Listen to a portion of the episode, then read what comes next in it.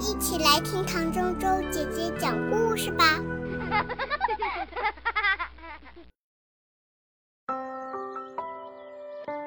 向日葵和石头，种子成熟了，落到土里，以后又发芽生长。这件事本来很自然，很合理。没想到有一粒种子却因此触犯了一块石头，那是一块古老的石头。据说它最爱安静，它的行动十分稳健。多少年来，不论世界上发生了多大的变化，它都能沉住气，保持一个一动也不动的姿态。不用说。他认为自己很有见解，也很有涵养，因此他打算著书立说。他的计划当中有一部哲学，据说里面包括这样一些伟大而深刻的专题，比方：论不变动是宇宙的规律；论黑暗的永恒性和美；论石头对于存在的决定性。论安静与平静之为幸福等等。有一天，当他正在思考哲学计划的时候，忽然有一粒种子，未经他的许可，大模大样的闯进他的世界来了，而且从此留下不走。这使得他大为恼火，不仅他的安宁受到了扰乱。而且最糟糕的是，他的哲学体系被破坏了。石头决心改变这种局面，可是这很不容易。他既不能完全否认种子的存在，又没有力量把种子驱逐出去。他想来想去，最后想到了一个办法。他决心在自己的哲学里添上这么一章。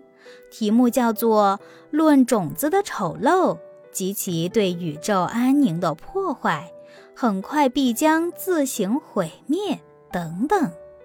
等着瞧吧！有涵养的石头自言自语地说：“就算你也是一种存在，可是你生出来没几天，个儿小又不结实，看你还能活几天？”种子当然没有理会这些。它不但继续留下来，而且越来越不安分。它居然还呼吸，居然还唱歌。他喜欢唱一些关于生长和发展的歌，歌里面老是什么温暖呐、春天呀这一类的话，乐观的很，自信的很。有涵养的石头变得非常激动，等着瞧吧。马上就会刮风的。于是，素来喜欢安静的石头，居然一心盼望起刮风来了。他认为刮风会冻坏柔弱的种子，而他认为自己是既不怕冷也不怕热的。风倒是刮起来了，而且是一阵风接一阵风，先是冷风，后是热风。或者说是冷风带来了热风，寒冷带来了温暖，冬天带来了春天，终于春天在风声里出现了。不安分的种子不但没有冻死，反而发了芽，生了根。它的根从石头下面穿过去，它的芽从石头旁边挤出来，露出了地面。先别忙得意，等着瞧吧。石头还是不服输，于是石头又盼望着下雨。虽然严格来说，他不怎么喜欢这一类事情，可是他认为雨水会淹死种子，而他自己好像是既不怕潮湿又不怕干燥的。不久，真的下雨了，电闪雷鸣。地动山摇，这种景象使得那盼望下雨的石头也不禁站立起来。可是嫩芽不但不畏惧，反而快乐地迎接雨水，旺盛地生长起来。接连几场大雨以后，嫩芽变成了一颗完美的向日葵。等着瞧吧！不服输的石头还是这样一句话。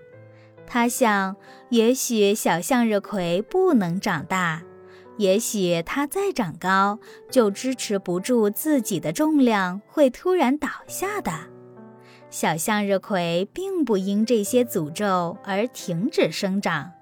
它的根一天天往深处扎，它的茎一天天变得更粗壮、更结实，它的叶子一天天长得更茂盛。终于有一天，小向日葵变成了大向日葵，开了一朵很大很大的金黄色的花。花向着太阳，不知疲倦地随着太阳转。以后结了许多种子，接着新的种子又开始了新的成熟，准备落到新的土壤里去，长出新的向日葵来。至于那块伤心的石头呢？他的哲学著作当然永远不会完成了，但他的结局倒不完全是悲剧的。它在冷和热不断交战，在潮湿和干燥不断更替，在植物根不断穿透以后，终于破裂了，变成了植物的养料。